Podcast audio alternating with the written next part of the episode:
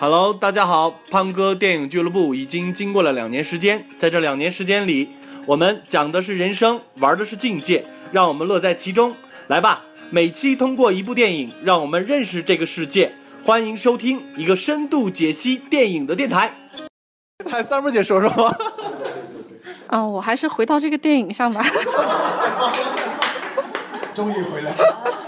我没有，原来没有看过这个导演的电影，嗯，但我觉得就是像这样类似的电影，可能也只有法国导演可以拍得出来，因为他拍这样风格的电影，就实际上他是非常骄傲的，就是他要形成他的一个这种流派体系或者是风格。那种法国人，他们天生就是有这样的一种傲骨，就是他他拍出来的东西，他就就是自我认可度是非常高，自己很喜欢。所以从这个电影上，首先就可以看出来法国人身上的那种傲骨。因为像像类似这样电影，我们习惯了看爱情电影是那种看的都是那种撕心裂肺的，就是 no 作 no die 的那种电影看的很多。但是像这样的电影就会对比下来的话，就像是如沐春风的感觉。像他电影当中是有很多矛盾冲突，呃，包括像中年危机啊。应该怎么说？就是很，就是细水长流的那种感觉。就是他在叙述的时候，他用一种细水长流的方式来叙说一种实际上很多的矛盾和冲突。他的那个矛盾冲突是很激烈的，但是他去表现的时候，他的表现手法就是对，就是减法，就实际上，但是其实里面是。对对，他没有用那种就是很我们习惯的那种戏剧化的方式，就是戏剧化里面他会很很刻意去营造矛盾和冲突嘛，他没有去营造，就是很刻意的去营造，把这些东西突出出来。但是实际上我们都看到了，他表现方式上面，他好像很平淡的在讲一个这个故事，但是实际上所有的那种矛盾和冲突都在这种感觉上是好像。怎么形容？至少我们看到一个湖面是平静如水的，就很平静。但是在那个湖的下面，实际上是很多的暗流涌动。我们都看到了这种暗流涌动。而且这些演员他启用的不是专业演员，专业演员会有一个毛病，如果演电影的话，他会演得很用力。他用了这些业余演员，业余演员的话呢，他实际上就会把这种很激烈的这种矛盾冲突表现得很自然，就是让你感觉到，就像实际上。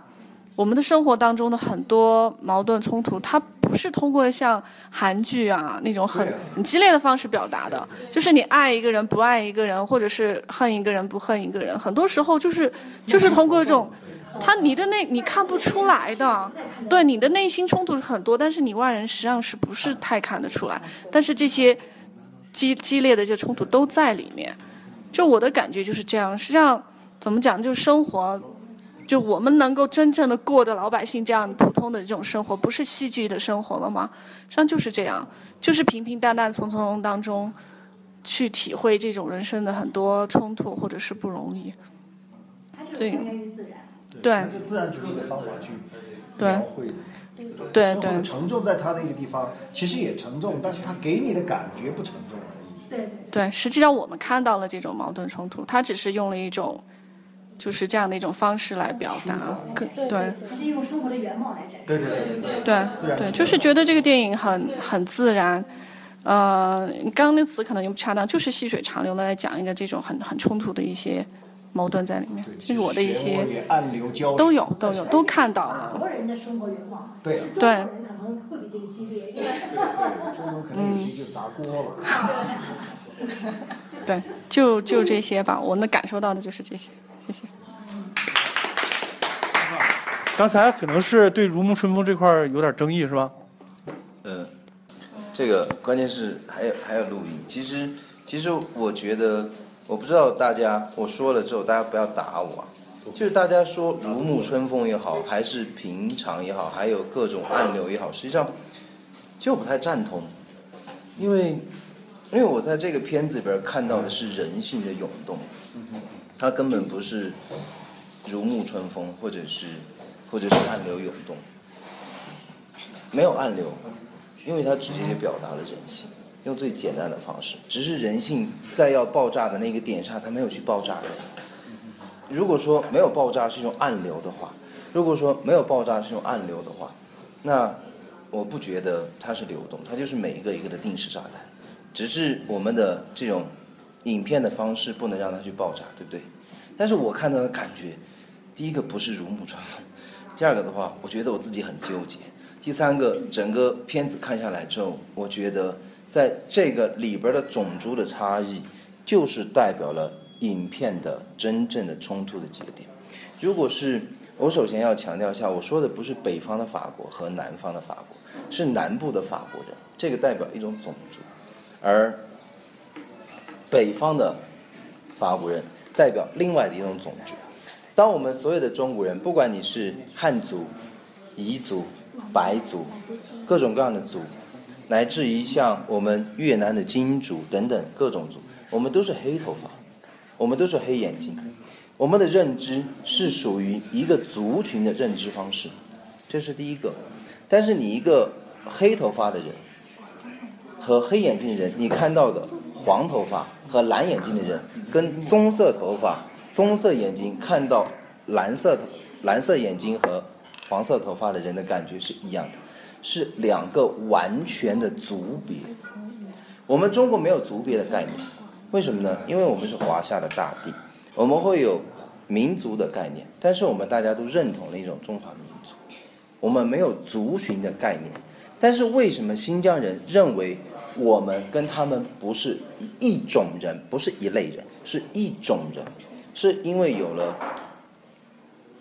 族别的概念，是有区别的，是这样子。那在这个时候，我看到的这个影片里边那种大家看到的欲言又止，或者是各种的话，大家会觉得很，你们不觉得很纠结吗？情爱百转，爱意千场。你要爱，你不敢去爱，这是我们现在这个社会应该去做的嘛？我们就是应该大胆的爱。我们可以表达，但是我们不一定要去做。在我们下一代，就是这个年轻人里边看到的下一代，他做到了，他对着他的老师大声的说：“我就是爱你，但是我不能不愿意跟你发生什么样的关系。”他们表达了互相的爱意。在发生的时候，并不是这个老师在做叫停，而是这个女孩子在叫停。但是到了在上一代的时候，他们有爱意，也想，但是不能够直接的表述。你们不觉得这种很可悲吗？我们为什么不能够直接的表述？当我们爱一个人的时候，我们不能大声的说“我爱你”，爱你不代表要占有，可以是欣赏，可以是在一起，也可以是占有。当你在占有着他的时候，他也在占有着你。但是，当我们不管如沐春风，sorry 啊，或者是用什么样的方式的时候，在这个影片里边，我首先看到的是纠结，是在可行和想行之间的一种扭曲，或者是一种面对这种过程里面没有沟通直接方式的一种挫折感，一种挫败感，一种不敢前行的方式。而在八十年代末期，这是八十年代九八年，我看到他的那个是八，就是他写那个电子那个是八三还是八六，我忘了。不止不止，他已经有移动电话了。他打了移动电话，这专门这1998来年这个那辆车是福特的，哦，我不知道，就是我看那还是他的月份，我看错了。就是在那个时代的话，法国人正是需要大步向前的时候，那出现这种方式，到了今天的法国，你们在萨科齐以前，你们见过哪一个法国的总统和高官是棕色头发和棕色眼睛？戴高乐是，他只是混血，但是戴高乐瞬间就被法国人抛弃，他根本不入流，只是在法国全部失败和投降的时候，他在英国说我们不投降，他只做了这个事。在真正的战争当中，我没有看到戴高乐做怎么样，是他当然是民族英雄，因为他在最艰难的时候，他说我们不投降，我们代表了法国，我们是法兰西，在法兰西在法兰西帝国崛起的时候，一直乃至到查理大帝让今天的德意和法这三国能够真正在出击并行的时候，法官的骄傲一直来源于古罗马，到了今天也是这样子。而这种古罗马的传统不是在南法注入了古罗马的血统，而是在法国的北部的那种金头发、闭眼睛的人里边注入了古罗马血统。古罗马的血统到了今天的话，我个人觉得应该是要被抛弃，因为世界在走向趋同，我们文化可以保持不同，那为什么我们能大声的说出来就是不同？我看到这个电影就是这种感觉，我们可以去融合它，保持用不同的方式，但是我们可以融合它，而不是如沐春风，也不是平铺直叙。其实我看这个电影特别纠结，它在慢的那种程度里边，不是暗流涌动，是用慢的方式告诉你有巨大的波澜在掀起，而不是涌。这是我真实感受。不好。咱们可能是太用中国人的思维去考虑法国人的思维了吧？我觉得是这个，是这个，因为怎么说呢？毕竟还得是站在欧洲人的那个角度去考虑欧洲人，而且呢，就是我们觉得我们的民族和其他的民族其实是不同的。首先，我们的文化背景就不同。我们中国人讲的是什么呢？我我不可能大声说爱你，因为我们受程朱理学、受那个就是儒释道的东西传承的东西太多了，影响影响了我们向外的一个火热的心吧。其实我们现在也逐渐放开了，也也也是包容的性的一个一个大世界嘛，是吧？法国现在虽然说，呃，他骨子里边是骄傲的，只能说他骨子里是骄傲的。其他说句实话，他在欧盟的地位也是排在德国之后，是属于第二把交椅。他应该是怎么说呢？从那个普法战争之后，他一直就没站在世界的舞台的那个就是民族之林的最高的地方，是吧？那个在整个一战期间，虽然说是和德国一直打的是不可开交，一直在坚持，但他也不是一个主导性的角色。呃，在整个二战呢就更不用说了，直接是被那个就是对被被亡国的那个戴高乐是在巴巴黎呃不伦敦，然后宣布的那什么。宣布的那个流流亡政府，然后贝当呢是一直作为作作为法国在南部然后存活的这么一个伪政权，然后还是被那个德国人德国欺负的，这么这么一个情况。然后在整个那个二战结束了，他的历史地位是因为做了一个平衡，才把他拉进五个常任理事国的。所以说他没有什么值得能能能骄傲的东西，他唯有现在能骄傲的东西，可能就是给我们输出文化、输出产品，比如说他的贵族的。精神、贵族的生活状态，比如说红酒，比如说奢侈品，是吧？就是软实力，是吧？一直一直对裁缝也是最好酱的。最好，然后他的葡萄酿酒的农民他葡萄农他最好。其实刚才我觉得这个这个，哎，这朋友新来的，我忘了肖哦，姓姓肖，肖老师这个，呃，有有一点点差别，就是我们刚才没碰在一个点上，这这个矛盾的分歧啊。呃，不是说这个电影当中没有各种暗流，是说他被导演就摁在了暗流的位置上。为什么他说他如沐春风？侯麦牛逼的地方就在于，每个人其实我们都知道，这个生活当中有那么多多的矛盾。你想，如果我激烈一点讲的话，这个电影从另外一个角度去发展，它是一个黑色的，为什么？对，为什么没有？我就说一点，他有乱伦，他有背叛，有出轨，然后他还有阴谋诡计。你去征婚是虚假的，是一个是阴谋诡计吧？你的儿媳妇跟他的老师，然后又跟这个这个叫乱伦吧？对啊，这些东西这些元素，如果是好莱坞的表现手法，它一定会黑色。但是这个里面呢，放在阳光下，对，没有。我刚才想说一个，就补充一下这个夏天老师说这个问题，没有吵架吧？这个里面没有。更没有打架吧？所有的问题都用三言两语就解释清楚了吧？其实生活有那么好解释吗？解释得清楚吗？你们两个都抱在一起，脸对脸的啃着了，我推开门看见了，我居然后面还接受了。其实这个是导演故意说的，不是导演用他的手法想把这个结是解开，而不是细紧，这个就是他的价值观。如果他真要把这些人物的线索系紧，很容易啊，真的很容易啊。我就说那个乱伦的那个情节，你怎么去解释它嘛？然后你说，当她这个女孩子年轻的这个要把她的老师介绍给她自己现在的未来的婆婆吧，反正这个角色定位是婆婆，这个没有拒绝呀。将来怎么相见啊？对啊，他只说的我可以接受，你怎么去弄这个，对吧？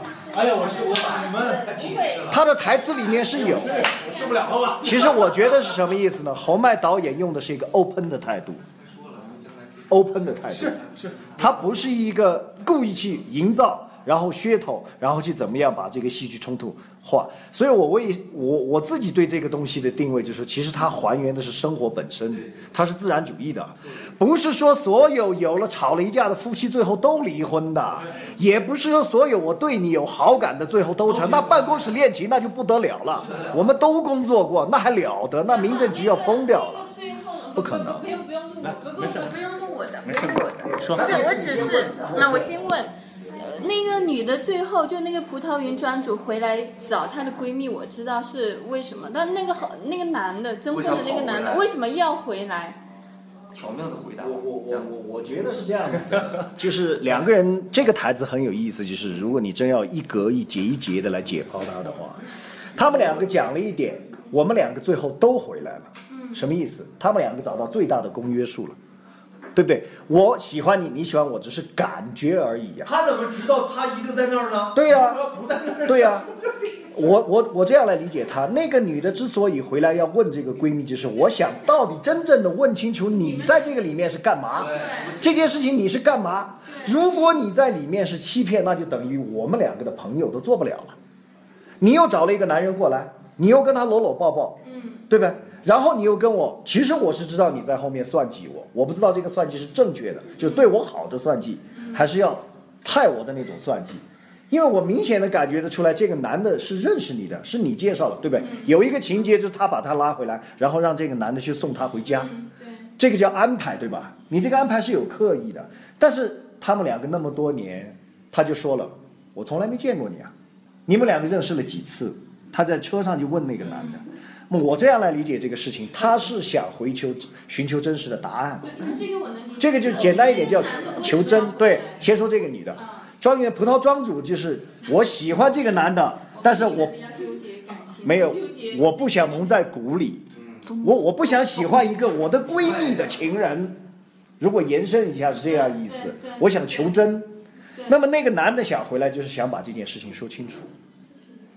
因为你在路上，他跟那个伊莎贝尔答应的是保密，他在车上也说了这个事情是有的，但是我跟伊莎贝尔不是你想象的那样一个关系，但是我是有保密的承诺，所以我不能跟你讲，对吧？他有这个前提在这个地方。那这个男的想过来就是，第一我喜欢你，第二呢，我一定要把这个事情挑白了。我觉得他回来不一定是找这个马加丽，他是来找伊莎贝尔，解除这个承诺。我不能再承诺你，我要保这个密，因为这样下去我们三个人的关系就不伦。所以我想把这个事情挑明。结果一回来，耶，他的这个喜欢的人正好也在，那叫殊途同归，那叫默契呀、那不就证明这个爱情是成立的嘛？我都觉得，如果要上升一个台面来解释最后这个结局的安排，导演还是想把人的人性当中美好的那一面讲清楚。就我虽然是为你去相亲，我也有点点暧昧，但是最后呢，责任还是大于自立嘛，对不对？本来他也可以脚踏两只船，理论上是可以的吧。我觉得这个导演最后侯麦还是把人性当中好的那面出来了。至于说到刚才如沐春风这个，我也有这个感觉，是哪一段呢？是马嘉祺在夕阳下面那一段。背着夕阳，对，他说他看夕阳看到的夕阳的背，其实如果你用暗喻符号学的去解释，他看到的夕阳的阴暗面，看到是自己的影子，太阳在我背后啊。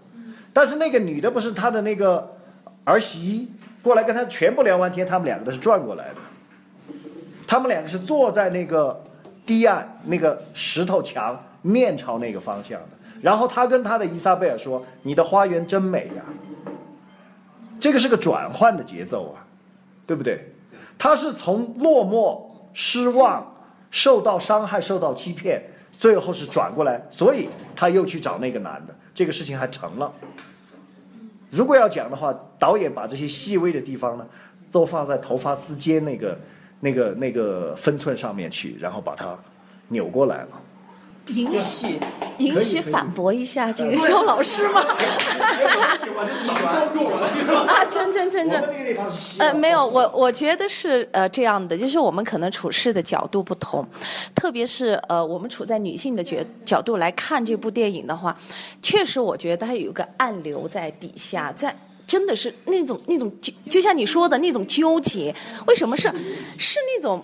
我觉得是不同，可能呃，处在各位男士觉得哇，我喜欢这个女孩，我一定要冲上去跟她说我爱你，或者是这即便表达嘛。而女的不同，我想我们每个在座可能都有过，曾经不管是高中、初中还是大学，都有过。真的是某个帅哥，也许他也不帅，也许他有才气，但是呢，我觉得就像上面的那种，我会可能我会在追随他。某个场景的时候，我觉得哎呀，我去找点东西吃。其实我是想找他去，但是呢，可能没找着，我又不敢跟任何人说。也许这一辈子我都不会说出来。对对对对对，那种砰砰乱跳的那种感觉，但是真的不会有人说得出来。呃，可能但是中国教育的原因，还是。女人本来就内敛的，没有没有，真的是说不出来，这个是绝对说不出来的。也许这一生就擦身而过。对对对对，我跟人的年龄和性格都有关，但是对，我们抛开这些所有不讲，我们还原到电影本身。侯麦在里面给这个，嗯，我我我只加一句台词，侯麦导演在里面给这个马嘉烈这个女主角讲了一条。我是被动的，我从来不会主动。他讲了这条，你们去回放，有这样一句台词。有的人就是这样，对，设定就是这样。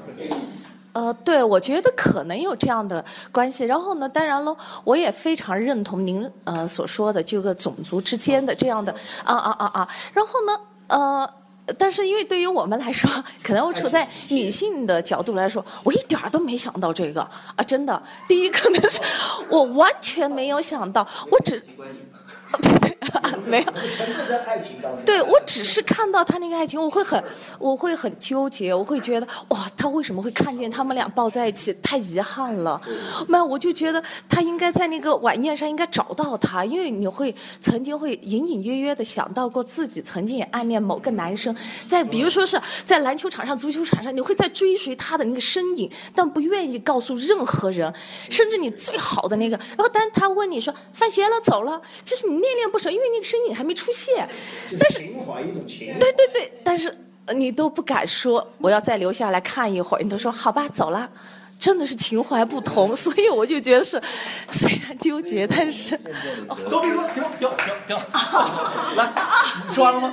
好好。好，说完了，不行，我我再不说，我实在受不了了，我就说你们，你们先稍等稍等稍等，我啊五秒钟，来，我就说五秒钟，所以说现在我们的社会在慢慢在。允许你女性的拓展，对不对？但是为什么我们没有拓展呢？是因为你们还在纠结于你们的那种敢表达和不敢表达的那个纠结当中。打开自己去追求就好。你可以对你老公说爱上了某个人，但是我没有做什么。但是这个时候你老公可能接受不了，对不对？那在这个时候，需要做的会转换于像你的闺蜜。我只打个比方啊。那当哪天你的老公真的能够像影片当中去接受了这个现实人性的存在，才是你们女性真正得到解放的那一天。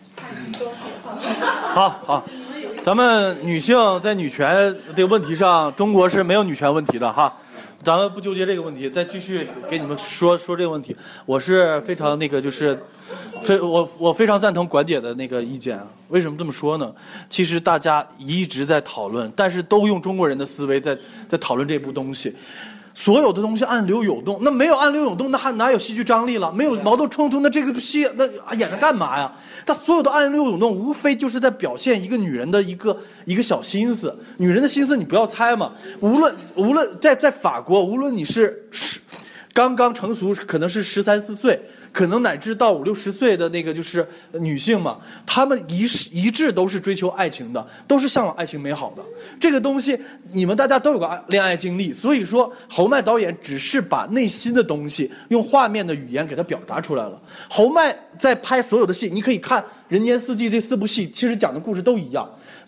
他不是在在说明他的什么种族啊、矛盾啊，他就是表现一个爱情的美好，一个阳光下的东西。他这个是他一直想表达的东西。你在看他所有的戏剧里边，他都是这样。侯麦他是一个什么呢？他首先他是一个作家，然后他是一个导演。他写的所有的东西，就是他的剧本就是根据他的小说，他的电影的剧本就是根据他的小说改编的。他曾经说过一个非常暧昧的话，说什么？我有了小说，我还要需要画面吗？然后我有了画面，我还为什么还要看小说呢？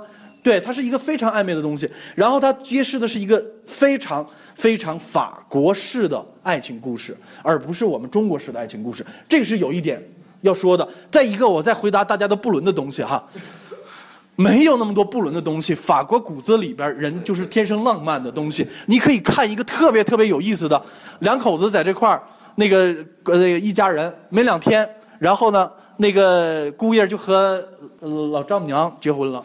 这个是在法国很正常的，因为他们是追求最原始、对最本根本的欲望，是人追求向往爱情的一个欲望。这件事情在法国没有不伦，也没有不耻，是可以摆摆在台面上的。反对一句吗？哦，可以来。呃，关于这个问题，就是法国人的婚恋观和道德价值观有一个例子，我就我就是说我知道的一个例子啊。呃，克林顿和这个莱文斯基的事情发作的时候，法国人讲过一个。对，我们在法国，我们只知道这个政治家对老百姓这个工作干得好，就他的私生我不管。很明显的例子，密特朗有个私生女，有第二个老婆，然后老百姓都不管他。我想说的是反过来的例子啊，刚才这个例例子是赞同你这个，是法国人的婚恋观是很随意的。法国人还有一个叫让·玛丽·勒庞，也是政治家，右翼排外，极端天主教，反对堕胎。嗯，是。也就是说，如果没有冲突，就没有这个电影和戏剧了。我这样来理解。是的。如果我们都认同里面的价值观，你还拍了干嘛？谁去看呢？对。对不对？其实他想说的就是，在法国也好，在这个世界上也好，其实还有人站在你的对面，和你想的不一样。所以小肖说，肖老师说的这个种族的这个，他提了以后，我觉得是有这样一个 这个线索在里面的。因为这个相亲的这个男的和这个伊莎贝尔，反复的在不同的场景当中说了一个事情，说伊莎贝尔说，我作为一个女人，我长得太高了。也就是说跟你不配，然后我的金色，他们两个为这个眼呃这个眼睛和头发的颜色，还专门有一个场景拿出来讨论。如果没有种族的这个心啊分别心在里面，不可能安排这样一个细节在里面，说吧。所以他说的这个有，但是你这个我也承认，就是我们都是中国人去看法国，我们都没去过法国，没有问过普罗旺斯这一代的人，到底你们怎么看待从突尼斯？和阿尔及利亚回来的这种混血后的第二代、第三代法国人，有没有这种心理隔膜？我且不说他种族冲突没到那个高，有没有心理隔膜？反正最后导演安排的是两个鹤发的，都是从海外回来的，在一起了。对呀，那说明还是有的。如果没有，值不得讨论嘛？没有的东西讨论个鬼呀，是吧？我说的没有吧？接着再说。也对，你你先说吧啊，你先等一会儿，来来来，听我们那个那个国际友人老老老窝的朋友说一下哦，来说一下嘛，你对电影刚刚我们有看电影，他没有看，哦，没有看电影，所以我没不理解，我只理解。不知道我们讲了什么。好吧，你一直在出戏是吗？我刚刚看到你们都讨论嘛。嗯。你们那老挝人对于爱情观是怎么说呢？老挝语吗？呃，不是老挝人对对对爱爱情，对要尊重对方的，是什么爱你你就尊重他的想法，就这个意思。人是一直在服从地位。没有这样一个问题。女女遇到喜欢的人一定要说了，告诉他们。不管女男，不管女女生先先喜欢男生嘛。嗯。现在不分女男了嘛，都公平嘛。都说呃，可女生可以先进去找男生说，我爱你，我喜欢你，我们我们可以交朋友嘛，然后慢慢的进步。女女生也是也也很开放，很 open。女女生我们那边也开放，现在现在法律嘛都公平了，女男不分了，不不像传统的以前，传统的是男生要先来找女生嘛，现在都开放了，就不是开放就什么。公平的，就公平，女生可以先去找男生，就这样。好，太棒，太棒。我我们也这样，我们也这样。是这样，可能我们现在又又又又那个了，就是纠结在就是说要不要去表达这个问题，实际上不是不是不是这个问题。因为看这个电影的时候，我会想起另外一部电影，就是那个伍迪·艾伦的那个呃《Match Point》三幕点。啊，三幕点，三幕点。呃，我不知道为什么会把这两部电影联系起来，就是有些矛盾冲突是很像的，但是那部电影最后大概四十分钟，我连坐下来看我都坐不下来了，我是站着，看着站着看完这部电影的，因为我坐不下来了，因为那个电影它的矛盾冲突实在是太太激烈了。然后我看了这部电影，实际上有些那种矛盾冲突啊，那种关系、人物关系，跟那个赛默点他要去表达的那种关系，还是有有些地方是类似的，类似的。然后我就在想，呃，类似的这样的一种生活情景，会用两个导演会用两种完全不同的方式来表达出来。那从我个人来讲，你要是说从好看的角度来讲，那当然是那个赛摩点更好看。你要从真正的过生活的角度来讲，我想把自己的生活过成秋天的故事，而不是赛摩点。然后我我的理解就是，是否导演想告诉我们，就是人生本来就不易，非常的艰难。那我们是不是可以通过自己的方式，尽量把这个人生过得美好一点？对，就是过得尽量美好一点。你看那个三五点，就是觉得太作了，那群人，特别那个男主角嘛，就是。其实法国也有特作的电影。嗯，就是，啊，就是为什么不能作呢？这句话我前几天才说了。不是，也不是，不是，不是作，就是我们把过日子不能把日子过成段子。就我们把这个本来生活就已经很艰辛了，我们能不能就是尽量把生活通过自己过了嘛，过的这个简单和美好一点，就是。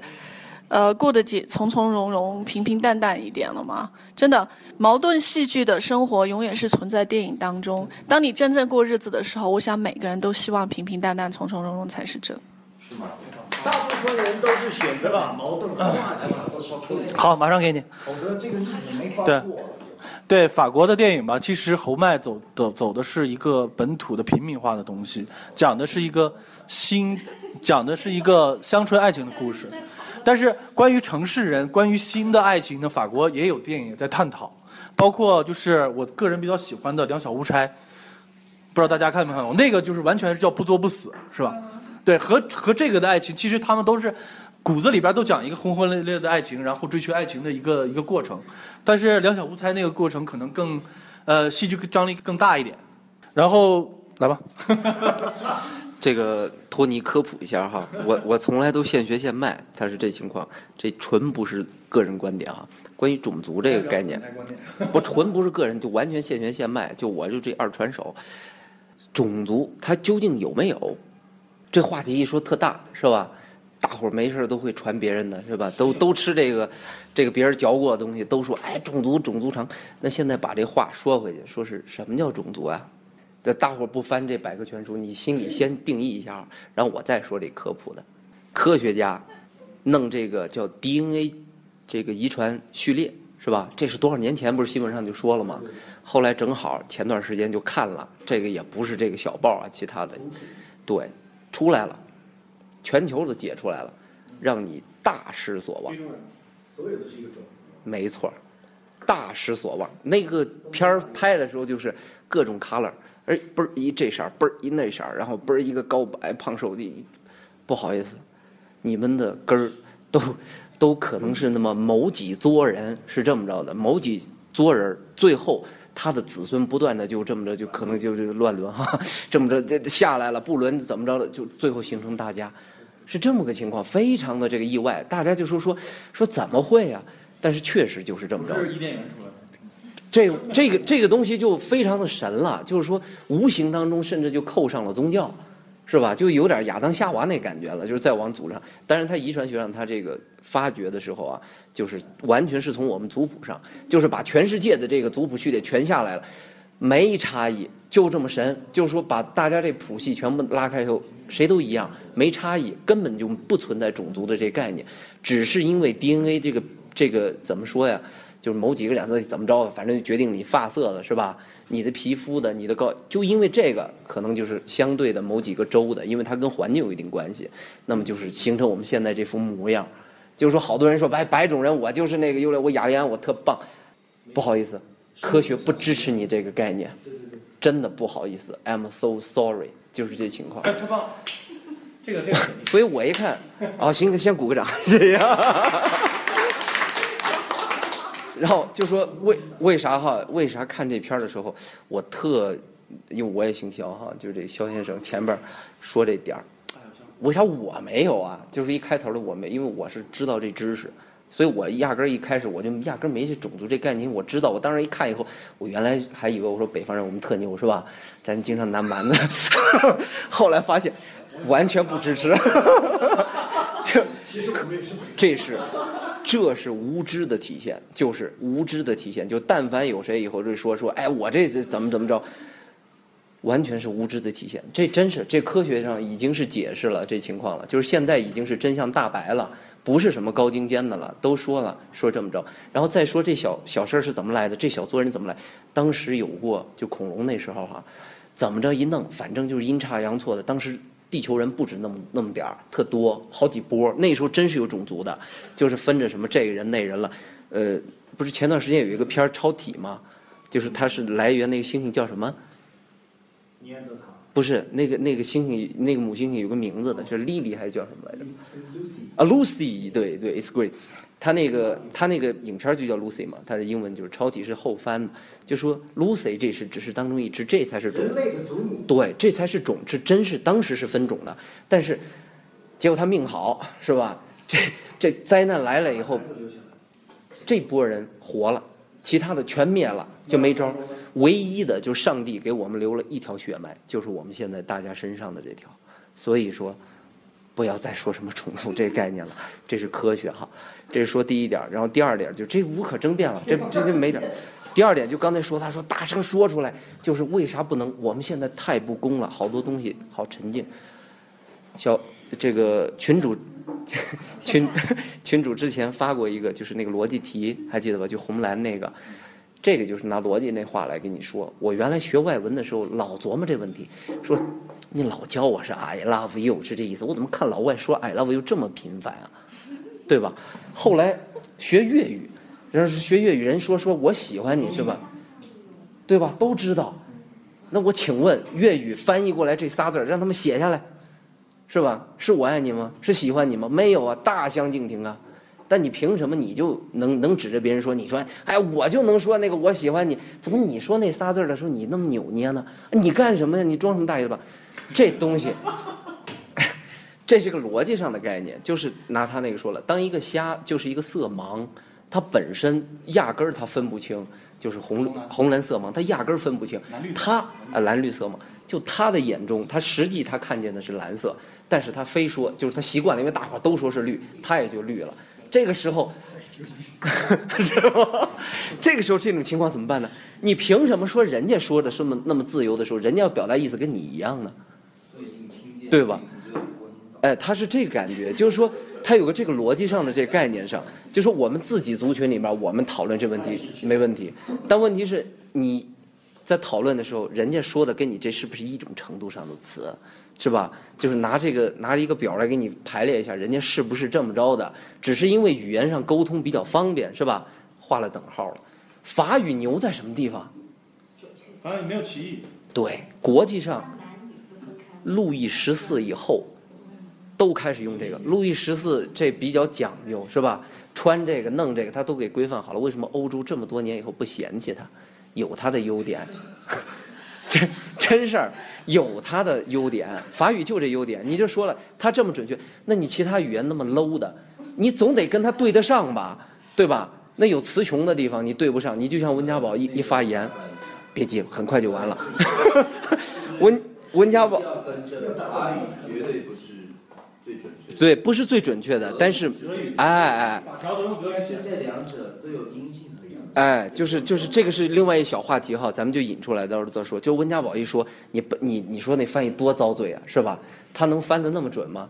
是吧？你就说不说别的，英文名就飘。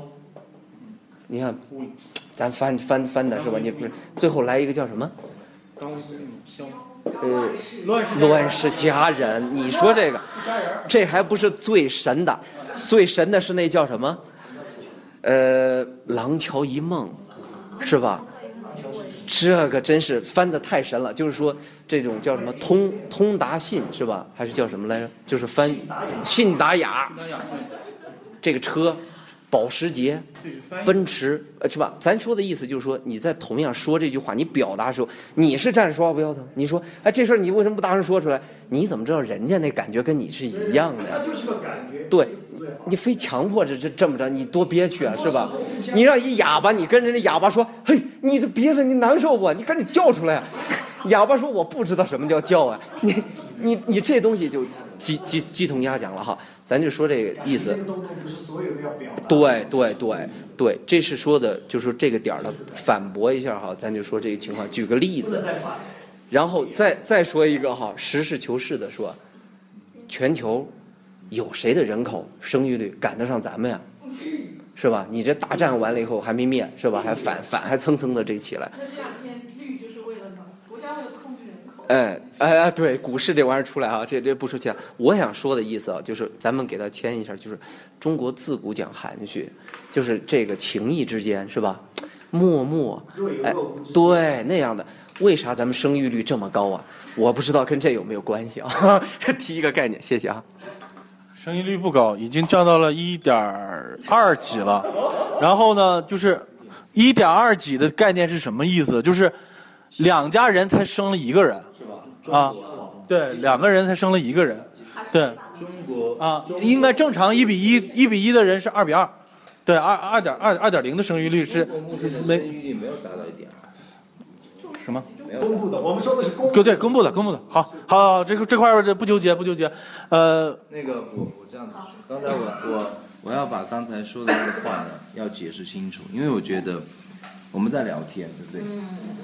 但是如果聊天过了一些最关键的点，我们没有去阐述的话，我觉得这是不对的。为什么呢？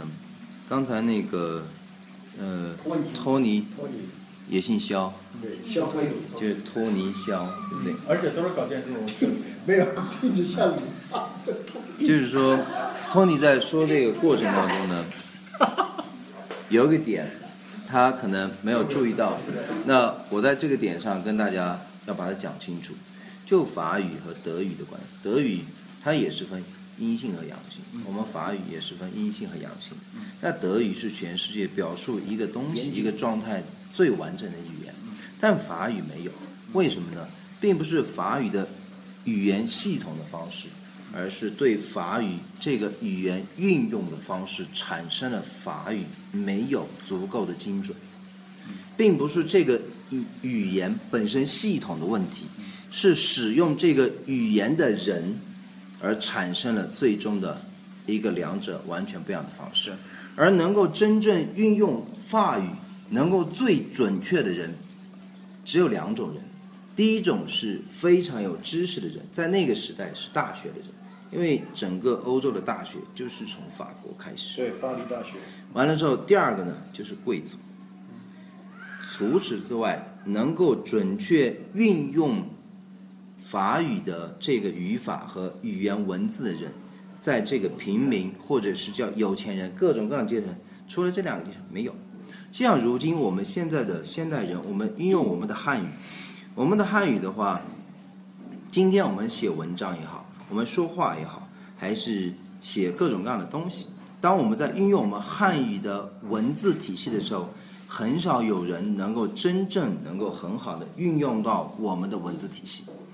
而在这个过程当中呢，你要回到古汉语来说吗？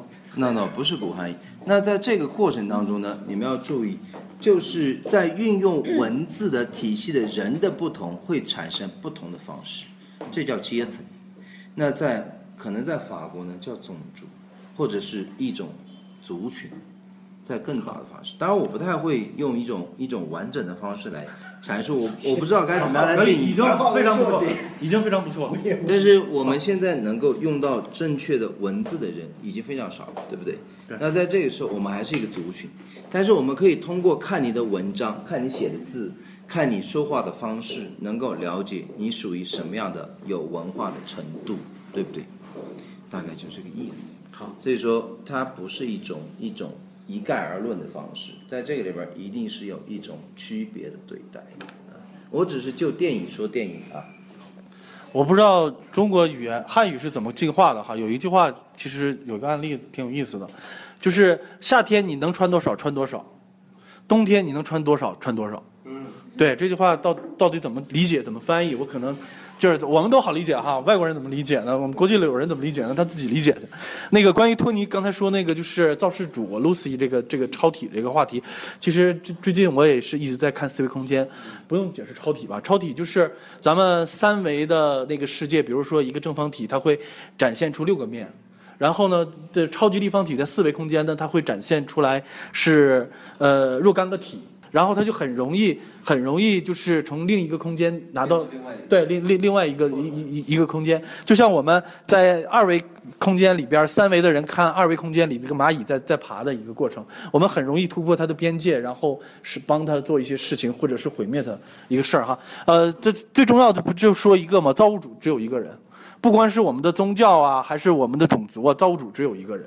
呃，你看今天的那个印度朋友也走了。其实最近的一部印度电影《我的神啊》，真的拍得非常好，把一个泛神论，还有一个无神论，还有还是最终的一个造物主的一个情怀说得非常清楚。所以说他们在印度一个多民族、多宗教。还有一个是多呃呃种姓的一个矛盾的一个地一个地区，能把这个东西探讨出来，我就觉得是他们的进步比我们大得多。呃，最近我在那个就是我们的微信群里边吧，分享了一个什么呢？就是人类迁移的一个过程。一个过程，整个从人类从非洲出生，一直到整个现在一个世界的一个版图的一个构成，呃，大概有几分钟这么一个过程。我到后来我回去再给大家分享。呃，大家可以关注我们的胖哥电影俱乐部，呃，用微信公众平台搜索“胖哥电影俱乐部”吧。我近期也把这个这段视频也给公布出来，大家看一下。呃，这个这段事情呢，就是因为你要定睛去看，而且呢，你每每次呢只能关注一个点，因为它。每时每次都跟着时间的推移，它在变化的。但是你就会整个看的一个人类的一个迁徙的过程。其实最早的人类都是那么一小撮人，从非洲那么一小撮人，然后呢，通过了那个就是呃巴尔干半岛，然后通过了呃印印度，然后通过了喜马拉雅，又来到了来到了就是我们所谓的中国这个地方。然后你看看中国整个版图的一个。一个变化，一个汉族民族一个种族的版图一个变化，那里边非常形象。你要是关心欧美，你就看欧美，啊，只有欧洲和亚洲，啊，没有美洲，没有美洲。但但是大家可以去看一下那个东西，我觉得跟今天的主题在讨论那个那个就是托尼这个问题上的可能更直观一点，就不会 DNA 可能更抽象吧。我们用一个视觉的东西把它把它放出去，然后看一下。这个东西可能更明显，是吧？嗯，再一个就是我们还回到那个就是电影本身，因为时间也不早了。呃，有一个事情要说什么呢？就是法国人是很爱好哲学的，包括中国人也很爱好哲学，是吧？但是两个的哲学体系是不不不同的，但是也有相同的东西。侯麦的电影永远会有一个角色，不是学哲学的学生，就是学哲学的老师。我不知道大家有没有跟学哲学的人交流过，或者是找过哲学的男友、哲学的女友，这个，反正如果要是给我找，我是肯定不会找的，我吵架吵不过他。你这里边是他一个东一个一个东西，大家可以围围围绕着哲学老师这个，那那么那么一个矫情呢，那我们就不说了，留留给下一次。不，那我我再我再搞笑一下吧。这个是这么着哈，这个刚想说的，后来一激动忘了，就说说什么暗流啊，其他我刚当时最想说的就是说，大家有的看喜哈，有的看悲，就是导演当时会不会这么着？就是如果把他逮出来啊，放这儿，他来这么一角色，我当时真没想那么多，会不会哈？他就是还原，对，就说对，咱们。对，就是就是想多了，就有点过度解读，就稍微有一点过度解读会不会？每个东西能引起思考的，对，因为这一块就因为我们想多了，所以 对。说他电影厉害就在于你有共鸣。对，能给他产生这东西，因为我这说的时候当然有个人色彩，我的前提就是我真的很喜欢，所以呢，大大伙糟蹋他，我就 有点有点有点有点不甘哈，是这么情况，就是小稿，然后最后再说一个，呃，说到酒的，我这一说说这个，呃，王菲王女士可能有点不高兴，我就说也是照本宣科，人就说说这中国人该喝什么酒，白酒，这个啤酒，跟这个红酒放一块儿，就是大伙认为哪种酒好。优劣，嗯，就是三种配在一起喝。白酒还有什么？啤酒，啤酒，哎，然后红酒，白酒、啤酒、红酒。啊，哪种要好呀？优劣？嗯，他是这样哈，就是说说了以后，当时我觉得这个确实挺长见识的。他这么着说的，就先问你说这三种酒，这地球上都有耗子是吧？哪个能把肚子吃大的？是吧？哪哪个能把肚子吃大的？啤酒吗？哪个能把你的你你见过白酒肚吗？是吧？白酒肚，然后红酒肚，就说啤酒肚。然后他说完这以后呢，然后大伙儿下边反应都这么着。然后接着他来第二个，他说什么原因啊？他说其实我要说这个啊，就是中国人适合喝什么酒。那么不同的酒呢，虽然它喝下来都很热乎，但是它的性，就是它这叫中医哈和其他的，就说它性有个这个温寒热是吧？有这么着说，那就说有这么一种酒，你喝下去以后，它为什么肚子大呢？其他不肚子大呢？因为你肚子它凉啊，但是肚子凉，它不可能给你张嘴说呀，是吧？它不能张嘴说怎么着，它只能是自个儿弄，然后就是，哎，长肉是吧？长脂肪，我盖被子啊，我冷了我得盖啊。所以说啤酒喝了以后呢，它是性凉，性它属性是这样的。那么呢，喝下去以后，它自然会产生这情况，哎，哎，对吧？然后他接着呢就在说，好，哎小掌声来，小掌声，谢谢。然后接着他就说说这仨酒从哪个这个怎么来的？他就问你，这啤酒怎么酿出来的？红酒怎么酿出来的？白酒怎么酿出来的？米麦葡萄。哎，你琢磨一下，他是这么着。发酵。哎，对他这么着讲，讲了以后呢，他又顺着展开了。他说，这个啤酒啊，白酒啊，跟这个红酒啊，就是花儿、果、实。你文化人说话就是简单是吧？就仨字儿。人下边说的花儿、果实一说完，哇，这下边一说就明白。他说怎么着？天地万物精华，最后是什么呀？果实吗？不是，最后的实了嘛，对吧？就是那米了嘛。那么白酒不就这玩意儿酿出来的吗？是吧？为什么古代的时候说中国牛气啊，人其他弄不来？他不会这个，他提不出来，是这么着的。就是说最精华的是这个。那么其次退而的是什么呢？果，对吧？果酿出来是什么酒来？对嘛？就是这么着了。那么葡萄酒当中最顶级、最顶级的，其实咱们都知道有一个很牛气的一个名字叫什么来？就是葡萄酒提纯了以后酒精很高的那个。那个什么什么十三啊，那种什么皇家礼炮那那那种酒叫什么酒？葡萄酒，哎。对，干邑的来源是什么呢？也是葡萄，就是这样的，它是葡萄里边来的，是吧？是这么个情况，就说，那个生产方式跟哎，对，不一样，但是它的它的源头，对，它的源头还是果，就是这情况。然后最后他就说，这最次嘛，这就大伙儿都明白了，啤酒是吧？啤酒花儿跟其他这酿出来，所以说他就把这么着酒的优劣这么排下来了。那么于中国人适合喝什么酒呢？因为你中国人的体质偏就是温寒，这是中国人的体质。你不像老外，老外体质他是嗯，喝啤酒。对吧？他是这情况，他喝下去没事儿，他造吧。但是中国人喝的话，就比较适合就是黄跟白，这是最适合中国人的酒，是这么着的。我说这个也是道听途说哈，这个小知识，谢谢啊。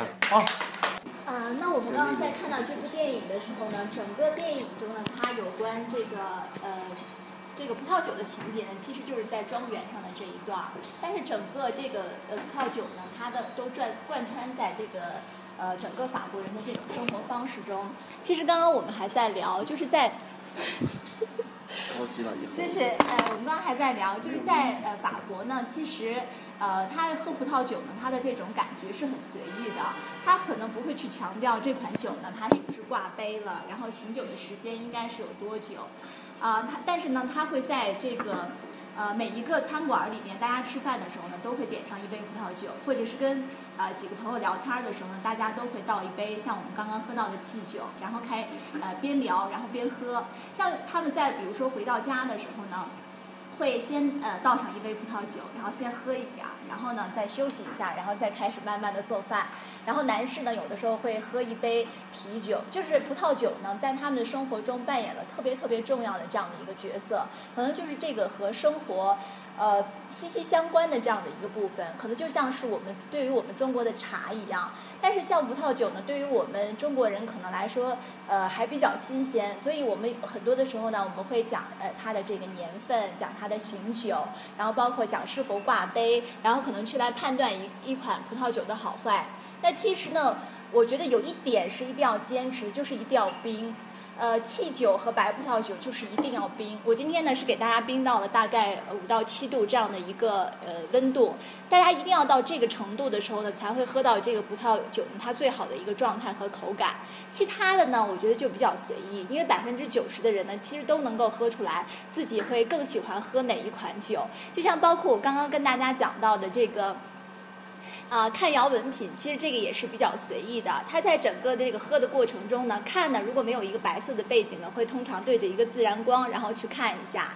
然后摇呢，基本上呢，就是可能不是这么摇。像我们我们这个做这个这个做的久了呢，我们拿到什么酒都摇。像我们以前有朋友，他拿到啤酒他也摇，就是呃一个习惯性。但但是大大多数人呢，他会放在这个桌子上，然后会摇一下，就是比较随意哈。然后，呃，像有些人呢说喝，像以前我们遇到这个澳洲的酒商呢，就跟我们讲说，喝葡萄酒专不专业呢？看不出来，一定要看你吐葡萄酒专不专业。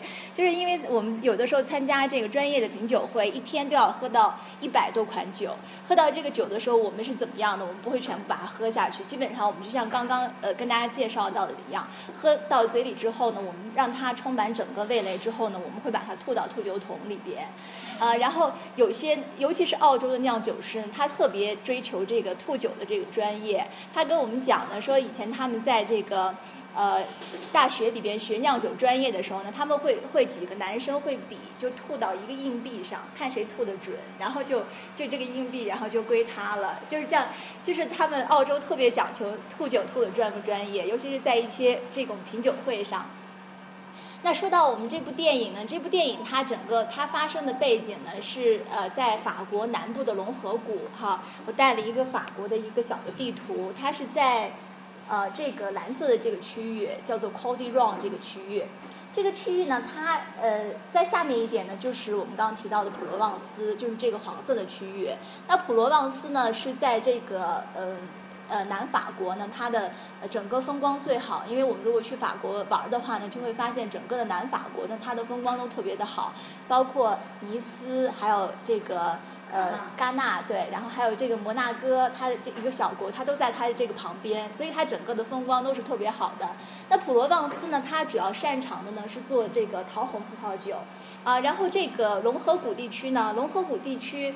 呃，它是红葡萄酒的酿造呢，占到了它的这个整个葡萄酒的酿造的百分之九十以上。它只有少部分的白葡萄酒的酿造。啊，那我觉得特别遗憾的地方呢，就是这个电影呢，我不知道为什么哈，它没有拍到这个龙河沿岸的风光。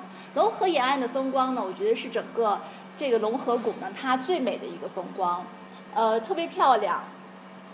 呃，那这个龙河谷地区呢，它是一个比较狭长的这样的一个地带，它整个地这个这个产区呢，它又被分成了南龙河和北龙河。那根据它的这个土壤的类型，还有它的这个呃这个葡萄田的状况上呢，我判断呢，这故事的发生背景应该是在南龙河，因为它南龙河呢，像北龙河地区呢，它的葡萄园呢是全部都是坡地。呃，这样的它是一个南向的坡地，然后太阳光呢就会很好的从早到晚呢会给这个太葡萄田呢非常充分的阳光，呃。而南龙河呢，它是坡地和平地的一个结合。那我们在电影中呢，会看到了它有这个都这个葡萄园呢，就是马加利的葡萄园呢，它是呃平地的。所以呢，我判断呢，它是在南龙河地区。南龙河地区呢，它的这个整个的葡萄酒的风格呢，会偏向于口感呢会比较浓郁、比较饱满啊，然后略带辛辣这样的一个口感。呃，那我们在这个。这个呃电影中呢，还看到了一个，就是他这个马嘉丽呢说他呃不用除草剂，啊、所以呢，他的葡萄园呢会显得比其他的葡萄园呢更加的杂乱无章一些。那这个不用除草剂呢，其实它是属于就是有机种植的一个呃方面，在我们的专业上来讲呢，它叫做生物动力法。生物动力法呢，在呃，就是我们中国呢也有这样的理念，就是完全尊重这个大自然，就像这这个道家讲的顺天而为。在西方呢，它也有这样的一种理念，就是完全的去顺应大自然的这样的一个规律。它会有一套就是特别呃复杂的这个月亮运行的一个轨迹。如果可能我们啊、了解星座的朋友可能就会知道了，就是在这个生物动力法中呢，它强调就是这个呃，比如说射手座，射手座呢它是属于叫火象星座，火象星座它代表的是果实，所以呢，它会在这个葡萄葡萄这个庄园呢，它会在这个月亮运行到射手座的时候呢，会进行有关果实方面的活动，比如说果实的采摘，就是它会整个包括它的这个脚桶、装瓶啊，然后它有根日、花日等等，它的这一整整个一套这个呃运行呢，它都是根据这种啊、月亮的轨迹呃来来进行的。呃，那我们说到这儿，我们先尝一下这款葡萄酒吧。大家有没有喝到喝到第二款白葡萄酒了？觉得怎么样？好像口感有点烈。没有，我觉得有点淡，后味好像还后味很淡。对，后味比较淡。对对，但是进口嗯。就前味比较重。嗯，它是这这这款葡萄酒呢，它是呃雪当利，就是沙多内。沙多内呢，它是不根地的一个白葡萄品种。呃，不根地的白葡萄酒呢，它是只用沙多内做。呃，这款酒呢，它是呃比较有有这种沙多内比较典型的风格。但是呢，如果在冰到一定程度的时候呢，这款酒喝起来还是蛮清爽的。不知道大家会会习是不是呃习不习惯喝白葡萄酒？这款酒呢，我觉得在白葡萄酒中呢，它算是就是口感特别清爽的一款酒。白葡萄酒，尤其是夏天，呃，适合夏天去饮用。就像比如说这种天气比较，呃，比较比较闷的这种情况下，啊，对，夏天最合适了。呃，像我们喝到的第一款的汽酒，因为我们今天喝到的这个呃酒的顺序呢，完全就是按照这种呃专业的顺序来给大家喝的。因为像这个汽酒呢，它在这个呃法式大餐中呢，它就是作为 welcome 的酒，就是在一个鸡尾酒会的时候呢，首先我们就是给大家上汽酒。汽酒的话呢，它是呃要有的时候是汽酒，有的时候是香槟。那香槟和汽酒有什么区别？大家知不知道？汽酒是后天的吧？香槟是自然的。只有啊，只有香槟的产地，香槟的产地。对对对。它是有一个证书的，其他其他都叫汽酒其他都是汽酒。嗯对对对香槟是一个省。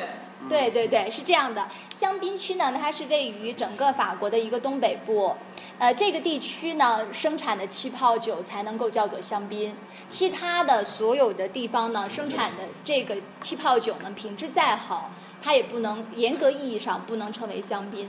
但是西班牙的香槟大家知不知道叫什么？西班牙的气泡酒不是 prosecco，是另外是 Cava Cava，对，Prosecco 是意大利的。对对对对对，呃，意大利的气泡酒呢叫做果然有高手。确实融入了欧洲的生活。对，意大利的气泡酒呢叫做 Prosecco，呃，西班牙的气泡酒叫做 Cava，呃，只有法国的气泡酒呢叫做呃 Champagne，啊，对对对，是这样的。呃，在整个在整个的法国呢，就呃香槟区，还有波尔多，还有布根地，大家知不知道这三个地方的地价哪里的最贵？勃艮第最贵，勃艮第的勃艮第的贵小，对对对，下来呢，香香槟嘛。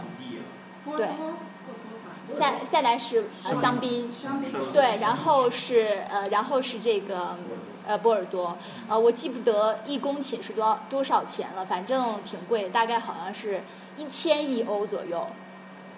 就是云南那个好人去买的就是波尔多。呃，我说波尔多酒庄比较多。我说的这个布根地的价格，布根地的价格好像达到一千亿左右。一千亿欧是吧对，？OK，多少多少人民币？算 不过来了。一万亿，一万亿。对对对，然后像像不耕地的，我们可以看到，就只只是紫色的紫色的这一小块儿，一小块儿就是不耕地。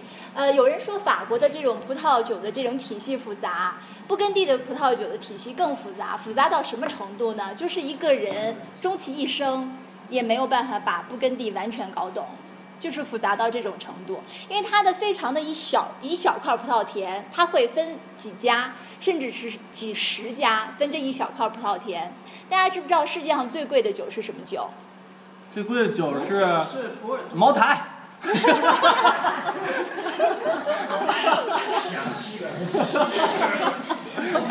葡萄酒最贵的酒呢，呃，不是不是拉菲，是罗曼尼康帝，就是呃布根地的酒。啊、布根地的酒这一款酒呢，在一九七八年，呃一一九七八年的年份，在香港的拍卖会上，前年的拍卖会上呢，拍到了三十万港币。三十万港币，大家可能觉得不贵哈，对于一幅名画，对于对于对于一幅呃，对于一个雕塑都不算贵。但是大家知道这是葡萄酒，葡萄酒是有适饮期的，它最终一定要被大家喝掉的，所以三十万港币还是挺贵的。呃，然后在这个呃，大家因为我去过这个呃这个布根地的这个罗曼尼康帝，我差点就没看见这块儿。没看见这块田，因为它是特别小的、特别小的一块一块田，然后旁边有个破破的石墙，然后上面写了几个字母 Romani County。我说我要是就是可能稍微不注意，你都会 你又错过了这个地方，不知道这个就是举世闻名的罗曼尼康帝。那我我我这个 iPad 上也有照片，大家可以看一下，很小的一块葡萄田，特别的低调。呃，然后这这块儿。呃，大大多数的市面上呢是没有这款酒的，因为市面上难难辨真假。一些收藏家呢收藏这款酒呢，一般是会从呃拍卖会上去收藏这款酒。啊，那曾经我在一个比较大的酒窖呢看到这款酒，当时没有标价，啊，我的我就问他老板为什么不标价，啊，他说请客人出价，啊，就是出到满意的价然后再卖，或者是这款酒根本就没有打算卖。啊、那我还我记得这个电影中呢，还说到了一个，就是马嘉祺呢，他说他希望证明，呃，龙河酒的龙河谷的酒呢，它是可以久存的，包括它的这个葡萄，他说他把这个产量降到了这个百分之五十以下，呃，就是这个葡萄呢都种得非常的饱满，非常的这种紧密，呃，那大家知不知道市面上大有多少酒是可以久存的呢？茅台。我们现在讲的是葡萄酒。普洱茶，不是这 一般的酒都是用来消费的。对对对没有对久存的酒吗？有腐酒可以。有有有有有有是可以酒存。对对对，呃，澳洲的也有可以酒存的，有酒存的。也是也有。呃，California 也有，纳帕它也有，但是呢，呃，酒存最多的酒呢，还是集中在波尔多的左岸和右岸。啊，这一些名庄酒，但是呢，整个市面上流通的酒呢，大概保守的讲呢，最多有百分之五是可以久存的，大部分的酒呢都是用于日常消费的，尤其是三百块钱以下的酒，大家千万不要考虑酒存。如果你现在看到一支三百块钱以下的酒在超市里边，是一呃两千零三年的年份，我建议你就不要买它了，因为这个年份肯定不行了已经。零二年是大年嘛？嗯，这个大年小年它也是要针对呃哪。对，针对地区，因为它和天气状况有关系，每一个地区它的天气状况都不一样。比如说像法尔呃法国波尔多左岸，三十年来最好的年份就是八二年，八二年，然后下来就是呃两千零九年，是这个年份是可以和八二年媲美的一个年份。呃，那就是如果大家看到一支三百块钱以下的酒，就不要考虑久存的问题了。那如果说他把一百多块钱的酒标到了一千多块钱的，那我就没办法了，就是就就不能用这个价格来这个笼统的判断了。那通常呢，一款呃可以久存的酒呢，它一定要是具有比较高的单宁，呃，单宁要比较重，因为它才会慢慢的去散发这种。散发出来这种分类物质，增加葡萄酒的一个复杂性。其次呢，它要有比较高的酸度。同时呢，它一定要这这块风土，就是在法国人称为塔瓦这块，它的这个风土就包括它的日照，呃降雨，然后它的整个的土壤的类型是不是富含矿物质，整个的它的塔瓦呢就一定要适合去种植陈具有陈年潜质的这样的葡萄。其次呢，还有一个保存，保存特别重要。呃，因为高温对于葡萄酒的伤害特别的大，所以呢，如果选择呃储存葡萄酒的话呢，一定要选择一款专业的恒温柜。呃，有些朋友问我冰箱可不可以？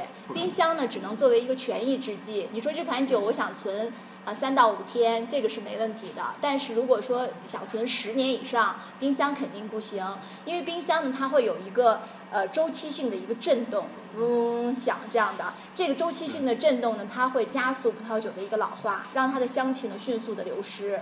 而且呢，呃，冰箱中的异味儿会对葡萄酒的这种伤害非常的大。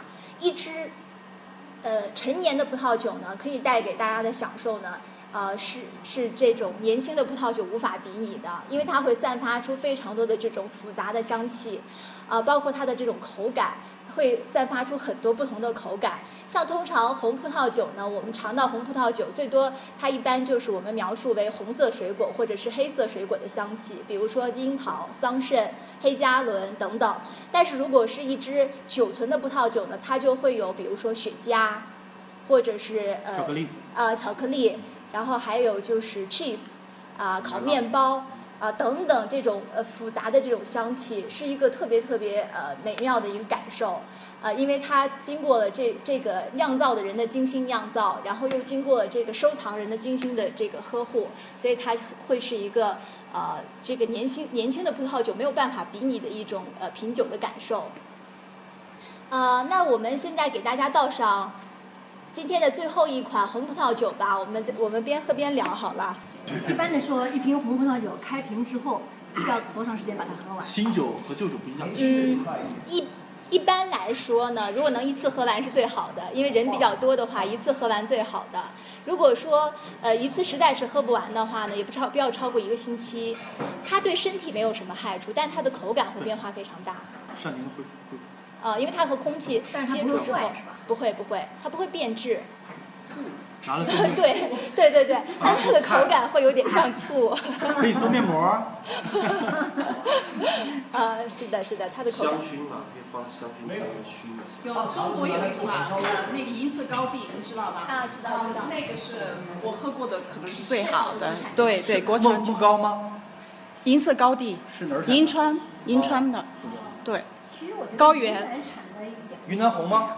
云南红吗？云南红第一开始的时候好，以后就嗯后来就没了质量云南红水吧？这个云南红我是喝过的，我感觉这个酒呢，怪怪的，味道是我说不上来那种感刚觉，起来的第一年是好的。其实张裕张裕和莫高是不错的。会有点怪。反正现在呃宁夏贺兰宁宁夏贺兰山地区现在是有非常好的一些国产。对对对。来，你们先倒着，你们先倒着，我我我插一个段儿啊，插一段什么呢？就是就是科普吧，科普一下，就是我我自己因为不喝酒，但是呢，我攒了很多酒，我有恒温箱，完了也也在那放着。这个酒红酒呢，如果按颜色分，有三三种酒，三种红酒。那大家知道这个颜按颜色分这三种红酒是什么红酒吗？那我刚刚已经说到了，对提醒大家是是什么红酒吗斯擅长的，对。紫红啊，什么粉红啊。哎呀，太棒了，太棒了！黑、红、紫、方片、狗圈儿。哪有黑？没有没有没有，按按颜色分，按颜色分。那你来说，呃，按颜色分就是白、红、粉红。对，三款三款。那我我我我我不是要问这个问题，这个问题其实太简单了。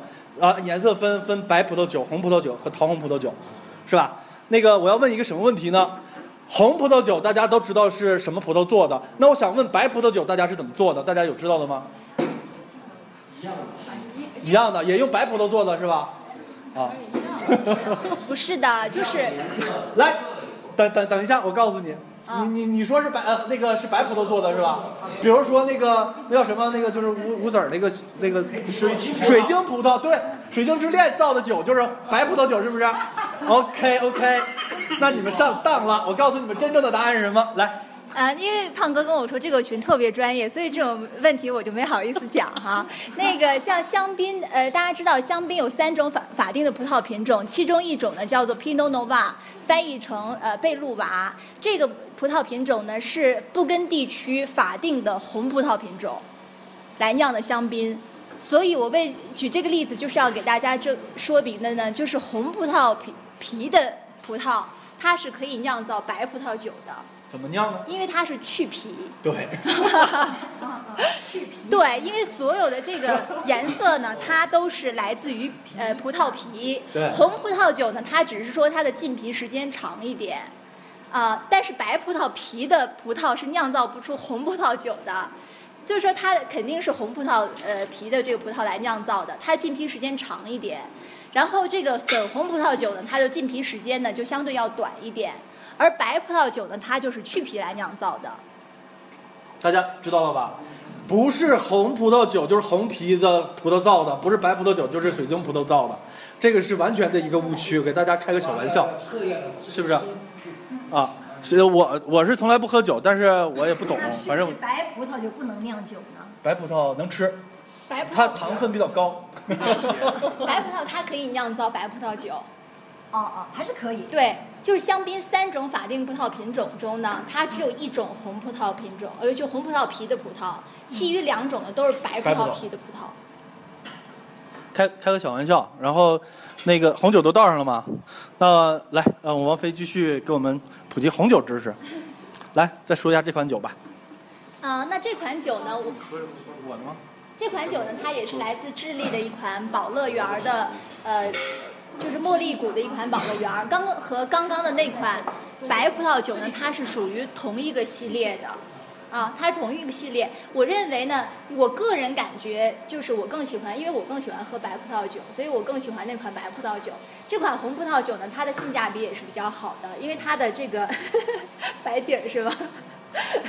然后这因为这款酒呢，我们也是提前了一会儿开瓶。像醒酒呢没必要，但是呢提前开瓶是有必要的。提前大概半个小时开瓶，因为它在这种海运的过程中呢，这个酒呢它经过颠簸，它会有一点这个倦怠感，所以呢提前开瓶呢，它会让这个酒呢散发出它更好的一个状态。所以我们现在喝到的这款酒呢，它还是比较柔顺的。会有一点点这种我们呃辛辣，它不是讲的是辣椒的辣，是这种香草类的这种辛辣的感觉。很好喝，这个我很喜欢。啊啊，这款酒的这个口感是非常不错的，然后放一会儿呢就特别的柔顺。嗯，大家觉得怎么样？嗯，蛮好。有有点淡。有点淡，这个年轻。这个不，这个酒呢不能呃刻意的追求它的厚重。因为这款酒呢，它就是追求它的新鲜感和它的这种果香浓郁的这种感觉，呃，它是属于这种性价比比较好，然后即开即饮的酒。所以有些酒呢，它会厚重，它会散发出更多的呃这种风味；但是有些酒的这种厚重呢，会让你觉得呃有点这种腻腻的这种感觉，会有点负担。那大家可以配一下，呃，桌子上有一些萨拉米啊、奶酪啊，还有就是我们加了这个奶酪的这个饼干，大家可以试一下。这些呢都是特别的适合搭配呃葡萄酒的一些食品，会特别的香口，大家感觉没有？配脂肪类的东西对，就是配脂肪类的东西，就像还有就是雪当利，就是刚刚喝的那款白葡萄酒沙的那，它也是因为它的这个口感是比较有奶油质感，所以它也特别适合配这种奶油类的东西，比如说奶油酱汁啊什么什么的，奶油海鲜面啊。做菜做做牛肉啊之类的。呃，就一些呃，要稍微劣质一点的，就不要用太好的，就是比较太好的酒做做菜还是浪费，还是有点可惜，对对对，然后来选择做菜啊什么的。不错。不错嗯，那我今天的分享就到这儿吧。大家，我们待会儿在电影的时候再边喝呃边喝边聊，有些什么问题我们再可以做探讨。好，谢谢大家。好，谢谢王菲，谢谢王菲。哎，大家大家可以做一个做做做一个交流提问时环节了。是吧？然后那个，比如说，就像我这种，就是那个不耻下问的，就是特别爱问问题嘛。对，人家不都说嘛，就是下雨天音乐和巧克力是最配的，但是今天阴天，那个红葡萄酒和电影是最配的，在我们这儿。对，因为我们红葡萄酒呢，通常呢会呃，比如说在一个下午，一个慵懒的下午，听一点这个爵士乐，然后喝一点红葡萄酒，或者在冬天的下午，呃，烤烤的暖暖的，然后喝一喝点红葡萄酒，特别的舒服。大家谁有问题有要问的吗？大家可能对智利这个国家挺陌生的吧？这上上上期我们那个姐姐还来了，从智利又回去了是吧？又回去了。她已经回去了，没有在现在在那个沿海。哦哦哦，去他的儿子去了。对对对对。啊，因为智利也产酒这个事儿挺奇怪的吧？是吧？大家传统认知，比如说产酒的地区只有意大利、只有法国、只有西班牙、只有德国四个国家。那为美国呀，美国的酒很好的呀，加州、纳帕。那是跟我说的是不是一个地区的？呃，其实呢，我们葡萄酒中呢有分新世界和旧世界。刚刚提到的这个呃，意大利、西班牙、呃，法国、呃，葡萄牙这些呢都是属于旧世界国家，它的这个酿酒呢会更加的尊重呃传传统。而新世界国家呢，比如说刚刚提到的美国的加州，尤其是纳帕谷，然后还有就是呃像智利、呃澳大利亚。新西兰这些国家哦，南非，对对对，这些都是非常优质的产酒国。对对对，它都是。这些都是优质的产酒国，除了美国的纳帕之外呢，其他其他的这些呃国家的酒呢，就相相相对来说呢，性价比都会特别的好。不是说纳帕性价比不好，就是纳帕呢，它擅长酿的是精品酒，所以价格呢相对来说比较高。那就我个人来讲呢，如果大家选择呃去去选择这个喝葡萄酒的话呢，一百块钱以下的，我就大家建议大家选择新世界的酒，或者是一两百块钱的酒。就选择新世界的酒，因为新世界的酒性价比更高。就比如说，呃，像法国一瓶矿泉水都大概要三欧元左右，三欧元左右的话呢，算下来就是，呃，二二十几块钱，二十几块钱，你想再加上这个，再加上海运费，然后再加上这个各种各样的这个费用，还关税，到了中国，应该是如果它一百块钱以下的酒，通常来讲，呃，性价比就没有新世界那么好。新世界呢，它的这相对来说，它的人工啊、费用啊都会比较低，所以呢，如果是一两百块钱的酒选择的时候呢，就建议大家选择新世界的酒。对，新世界，比如说刚才姐姐说的那个美国的，其实南北也有很多地方产酒，比如说阿根廷，比如说智利，对，这两个是比较典型的。然后就是我们说的澳洲，澳洲，澳洲的酒和其他地区的酒还不一样，它不是是旋旋钮的。好像智利酒也是一百多块钱。对差不多，差不多。现在新世界的就是新世界的差不多都是这样的，呃，不一定非是澳洲的是旋钮的，像呃像很多国家，比如说我们今天的第二款的白葡萄酒，它也是旋钮的，因为它呃。就是追求比较好的性价比嘛。如果是用差一点的橡木塞，对于这个酒的保存会更差，所以呢会选择这种旋钮的，然后方便开启。然后同时呢，它的这个旋旋盖上呢，我们叫这个旋盖上面呢有很多的这种细微的小孔，它也会供葡萄酒进行一个呼吸。所以质量好的这种呃拧盖儿呢，它是会比这种质量差的木塞对酒呢会有更好的一个保存作用。它也是这个整澳洲酒对于整个呃葡萄酒世界的一个贡献，但，但是现在呢，它不仅仅是存在于澳洲，它也推广到了世界的其他地方。南非，南非的酒也对，南非的酒很好。嗯，这些都属于优质产酒国。我继续问了啊，反正你们都不问，我知道你们也不知道。被我发现了。不是啊。来。因为我在那个。哦，因为因为我那个也是之前一个朋友从那个法国带过来，我就印象很深，那种金金黄色的酒体了嘛，我想再了解一下。呃，贵腐酒它是属于一种晚摘的葡萄酒，呃，它是呃就像是冰酒，它就是属于贵腐酒的系贵腐酒系列的。像现在比较出众的呢，就是比呃德国，呃还有就是加拿大，呃像这个像如果是真正的这个。贵腐酒系列的，它都是属于呃晚摘，糖分比较高，或者是呢，它经过这个葡萄，它在树上呢会有一种叫做呃一种霉菌把它侵蚀了，侵蚀了之后呢，把它的这个糖分、这个水分把它吸掉，然后把这个呃在葡萄树上呢留下了比较高的一个糖分。不过大家放心，因为它整个的环境它是经过这种呃无无菌的一个处理的。呃，那它的整个的酒呢，它是属于甜度比较高。这个酒呢，它一定要冰后才能够饮用，就是如果不冰的话呢，会感觉到有一点腻。如果是真正的冰酒的话呢，价格都会呃相对来说比较高，它会在三百块钱对三百块钱以上吧，应该是这样说。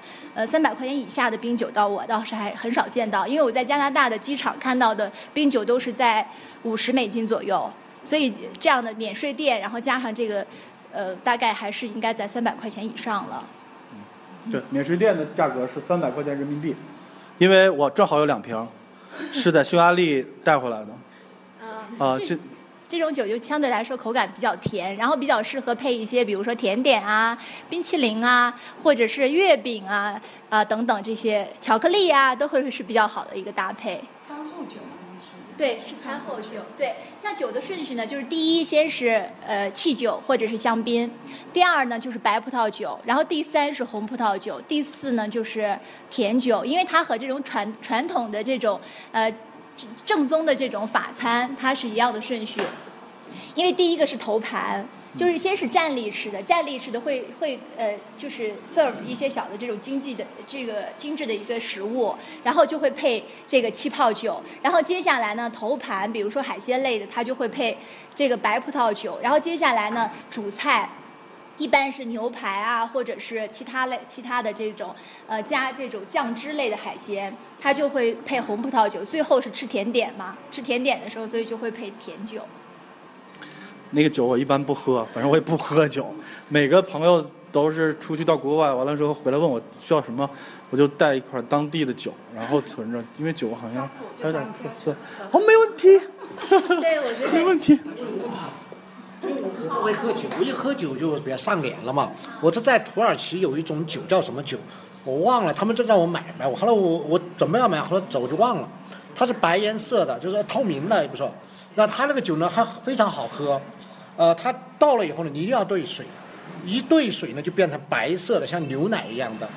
然后喝了有一股那个茴香味。哦，那是希腊的希希腊的茴香酒。啊，它那个跟跟希腊那边差不多，应该跟那种那个酒是，那个酒呢是属于，那个酒是属于茴香酒，它不属于葡萄酒的呃系列。那葡萄酒呢，它是不能呃，就是我建议大家呢，当然你随意哈，你因为这个酒你想怎么喝就怎么喝。你想兑雪碧喝也行的。对，但是我建议大家呢，哈，就是不兑水，不加冰，呃，不不加不加这个任何的雪碧，因为我曾经看在网上有一个人写，他把这个一一九六一年的呃白马庄，就法国八大名庄之一的白马，他对雪碧喝啊，我觉得这个我只能说你是土豪，你任性，我也没有办法。对，呃但是用了几百年把糖分给逼出去了，然后我们又给它加上去了。对他，他，我觉得一九六一年的哇，多珍贵的一支酒啊！他居然会对对雪碧喝，反正我是心疼，我太心疼了。那个雪碧也是非常有特点，是八二年的雪碧，一定是。八二年就是还是进口。呃，因为我觉得其实。呃，胖哥刚刚说他会在呃每个地方呢都带回来一支葡萄酒，我觉得这个是一个特别好的一个这个这样的一个这个纪念意义哈。因为一瓶酒呢，它可以代表着一个地方的这种风土，然后呢，它也可可以代表你对某一段这种时间的一个记忆。包括送你这瓶酒的朋友，你可能看到这瓶酒也会一直的记得它。所以呢，我觉得可能每一个人对这种时间记忆的方式不同，可能有些人呢因为一首歌，有些人因为一部电影，但是我们葡萄酒爱好者呢就会因为一瓶酒会记住那一段时间，甚至呢一瓶好酒你会你会记着当时的那个香氛和那个口感，你会记住当时跟你一起喝酒的那个人，或者是他当当时跟你说的一段话。我觉得这个是一个特别好的一个记忆。太棒！对，咱们中国人就是喝完了谁是谁都不知道，反正都喝醉了。对，三碗不过岗是吧？那喝葡萄酒喝醉了不容易醒。对，所以说一般不喝醉。怎么说呢？啊，对，其实特最好的酒哈，就特别好的那种酒，它喝完之后呢，你会感觉到，就是用通俗的话讲，就是不上头。你第二天之后一点感觉都没有，会有会有这样的感觉啊。反正通常呢，我们是不不建议大家会往醉里喝的哈。不过可能有的时候呢，遇到这个酒逢知己千杯少哈，可能也是这样的一种呃，这种比较随性的一种文化。对，其实葡萄酒在中国早就有了，比如说有一句诗说的特别好，叫“啥啥美酒夜光杯 ”，对，欲饮葡萄酒马上催。新疆那边的那种讲的是不是差不多？新疆、甘肃那块的酒应该是。现在现在是宁夏贺兰山地区的酒，国产酒是非常好的。嗯，那个时候就有了？名字叫什么？呃，就刚刚说的银色高地就是一款，还有其他的。是很好，她她是唯一一个中国有法法国执酿酒师执照的一个女的。是吗？嗯，高原，你们去查一下，她的酒非常好，但是产量相当低。高原以前在法国是，对以前是我同事，他在法国。哦，对对对，我我采访了他。哦，嗯，呃，世界它这个名字叫高原，他的酒叫什么？银色银色高地。哦哦，银色高地。哦，现在国产酒在这个宁夏的地区的，一般的超市有卖的吗？很难买到。他给我寄了两箱。那要去哪儿买？上朱丽姐家喝。他网站上可以订的。你要是那个查一下，然后上他的网直接订，他就给你寄过来，挺好的，服务挺好的。OK OK，哎，咱们今天来了这么多国际友人，那可能我们印度应该呃喝酒很少是吗？你有你有信仰是印度教吗？OK OK，那可能就是素食主义者是吧？也不是，那会喝会喝到酒吗？那说一下都有没有喝到葡萄酒？我喝过在印度，但是我都不知道是怎么样。刚刚这位专业家都解释了那么多，我还是不懂。下次咱俩再交流，好好交流。OK，哎，那我们英国会不会产一些比较不错的酒呢？比如说苏格兰最出名的就是白马，威士忌是吧？说一下吧，说说一下咱们苏格兰的酒。OK，苏格兰之酒啊，我苏格兰大部分的人很喜欢每个周末很多呃呃喝酒很多，也呃很喜欢是我们的文化是每个周末会喝喝醉的。我不是这样，但是大部分的人会。诶诶啊，对，我们有也很有名啊 whisky，但是呃我我们在超市里我有我们有。呃，所有很很多不同的酒来葡萄最酒的。最出名是什么酒呢？嗯，我觉得我我太复杂了，太复杂了。太太多了，太太多选择。哦，我觉得苏格兰除了风笛、裙子，就是白马威士忌了吧？威士忌应该是全世界的。啊？Um, I like. 不是苏格兰的威士 like, 忌 uh, 是什么牌子.的？It's got more body, body to it, more. How do you how do you describe it in English? Uh, with that spicy. Spicy. A little bit spicy. Oh, Uh, black cherry. Uh, black cherry. Uh, do you like the white one? Um, I prefer this one. I think it's more. Can you say more aromatic? Okay. Yeah. OK，谢谢谢谢他。喜不喜欢今天的酒？呃，他说他更喜欢这款红葡萄酒，然后觉得呢，它的香气呢更更浓郁一些，然后有一点这种黑色水果的这种香气，他觉得各种各样的香气更浓郁一些。还有人有问题吗？没有人有问题，那我就有问题。那个问一下啊，就是我们作为普通消费者，如何去选择一款适合自己的酒？这个问题啊，喝，积累经验，像我一样。呃，对我建议大就是多喝，然后呢，呃，刚开始喝的时候呢，不要选贵的，一定要就是选择 入门级开始。入门级开始，开始往上喝，然后尽量选择性价比好一点的。然后喝国外的酒的话呢，一定要选原装的，不要选这个罐装的，因为有一些酒呢。有些酒会，他跟呃，有些朋友跟我说，这款酒呢，它的橡木味特别浓。我一尝呢，它是烂木头味，不是橡木味，因为橡木味橡木桶非常贵。呃，有些呢，它是为了节约成本呢，会扔点这种木条进去，然后有橡木味。但是一围长呢，这种特别的粗糙，完全不是橡木桶的这种味道，因为它的这种橡木桶它会有这种纹理，会有有比较细腻的感觉。所以呢，大家，嗯，这个还是一个比较复杂的一个一一个问题。然后那个。呃，在下面有也有我的微信的二维码，大家可以加我的微信。如果有什么问题的话，我们也可以在日后再交流。那个，今天我们感谢的各位嘉宾吧，然后来参与我们这个活动，然后特别要感谢王菲女士给我们赞助这么久，又给我们带又给我们带来了那个以红酒的角度去解读电影，然后也请那个王菲女士再介绍一下自己吧，在节目里边。呃，那我呢，就是过去这十年呢，一直在从事文化推广的这个工作，然后现在呢，也是希望，呃，也是自己做这个独立的这个嗯品酒人，然后同时呢，就希希望把这种呃文化和这种生活方式呢推广给大家。呃，那刚才呢说到这个白酒，那白酒呢确实现在在中国占占的份额，葡萄酒是没有办法比的。呃，但是呢，葡萄酒呢，它也同样有着它自己的这个受众的群体和就是呃，比如说我本人会觉得不喜欢喝喝不进去太烈的酒，所以我会选择酒精度稍微低一点的酒。又不想喝啤酒。啊，所以呢，大家呃可以通过呃微信，然后还有我的公众号，可以加我的公众号，然后我会定期的推出一些有关葡萄酒还有一些生活方式的一些文章。啊，希望大家来关注。呃，王菲女士的公众号会在我们近期节目的一个活动简报和那个下期节目的一个预告里边给大家一起发布出来，然后有兴趣的朋友可以关注一下。再一个就是大家记得用微信公众平台搜索我们胖哥电影俱乐部，也会有这期活动的公众简报。呃，关于电台呢，就是大家继续支持。呃，用喜马拉雅或者是荔枝 FM 搜索“胖哥电影俱乐部”，也能收听我们深度解析电影的一个节目。嗯，最后还是感谢大家来参加本次活动。